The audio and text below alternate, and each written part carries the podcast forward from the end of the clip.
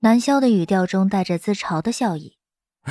我和我兄弟好着呢，并没有因此断了来往。那个家伙在分手以后就找到我说：“哎，你这混蛋害得我分手了，你说怎么办吧？一个月的午饭还是一顿上好的龙虾。”哎，兄弟是兄弟，但我一直记在心里，并且啊，我对这种事儿变得有点敏感，能避开的一定会避开。萧琪叹了口气。其实我并不是很想去找沈恩飞。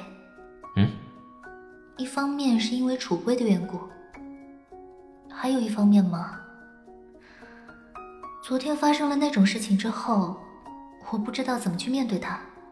特别是自己在沈恩飞的脸上留下了两条血痕，也不知道会不会留下疤痕。昨天那情况，应该是正好两个情绪濒临崩溃的人碰到一起导致的吧。可是沈恩飞那个时候到底发生了什么？为什么要那么强硬的拽自己走呢？但你还是会去啊，嘴上发着牢骚，但已经答应了的事，你都会去做，不是吗？南萧说着结论，这就是他了解的萧琪。你也很让人讨厌啊。萧琪有些不悦的挪开了视线。第二天早上，尤典芳开着车过来接萧琪，让萧琪和南萧都大吃了一惊。有点方拉开车门，有些奇怪的看着驻足不前的萧琪。啊，怎么了？上车！你哪来的车？公司的呀。你有驾照？当然有驾照啦。尤典芳从车里摸出了一本驾照，上面印着他的照片和名字。不对呀，你什么时候参加的驾照考试啊？南萧还是觉得奇怪。尤典芳一听，贼兮兮的笑着说道。嘿嘿，你说你们人类考取驾照的那个考试吗？我当然没参加过了，那么麻烦的事情，我怎么可能会去做啊？再说了，开车又不难，何必花那个钱去学啊？至于这本驾照嘛，当然是变出来的喽。果然是伪造的。南萧和萧琪两个人同时翻着白眼。那你以前在上面学过开车吗？有啊，我天天看你们开啊。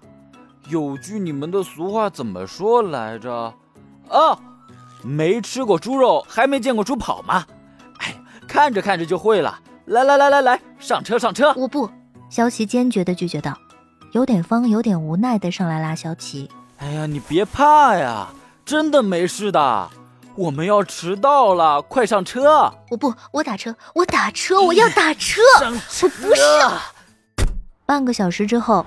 尤典芳开着车到了和剧组约好的酒店，萧琪从一辆远远跟在后面的出租车上下来，司机热情地提醒着肖琪：“跟踪距离远一点哈，别被发现喽。”肖琪尴尬地点了点头，上去就狠狠地拍了尤典芳一脑袋瓜子，接着抬头看看高高的楼层，这是他第三次面对强离了，他还是不知道这位大导演到底是什么意思。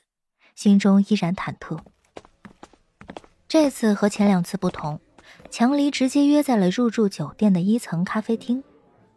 当有点方带着萧琪走进咖啡厅的时候，强离已经带着任兰义坐在了角落的沙发卡座。见到萧琪后，表情依旧冷峻的挥了挥手，示意他们过去。有点方几个大步就走了上去，一边伸出手说道：“强导你好，我是……”他话音未落，就对上了强离紧皱的眉头，瞬间被强离发出来的气势给吓到没了声音。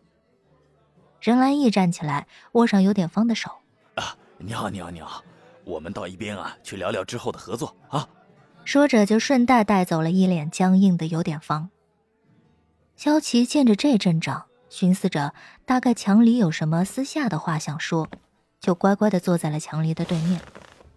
风铃已经离职了，强离依旧皱着眉，甚至挤出了一个川字纹。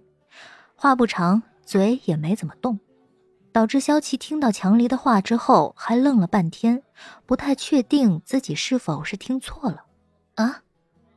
强离拿起面前的杯子，里面是通透的白开水，然后说了句前后完全不着调的话：“你觉得武侠是什么？”萧琪再一次一愣。武侠是什么？这突如其来的问话让他有些措手不及。武侠首先在一个侠字，其次再是一个武字。侠之于本，武之于表。侠义于心，武行于外。强离自顾自的说着，眼睛紧紧的盯着萧琪的表情。黎黎叔，你这是？萧琪好不容易憋出一句问话，强离的说辞让他心中升起一股希冀。这份希冀从昨天开始慢慢的发芽，他小心翼翼的不让自己去想，生怕再次落空。八个月。强离伸手做了一个八的手势。我给你八个月的时间，你准备好两件事。八个月后我们再射箭一次。九场正式开始拍摄会在十个月后，到时候让我心甘情愿的让你进组。强离说完，一口喝干了杯中的水，放下杯子。你只是候选人中的一个，别搞错了。说话间，他已经站起迈了出去，迈出了三步之后又站定。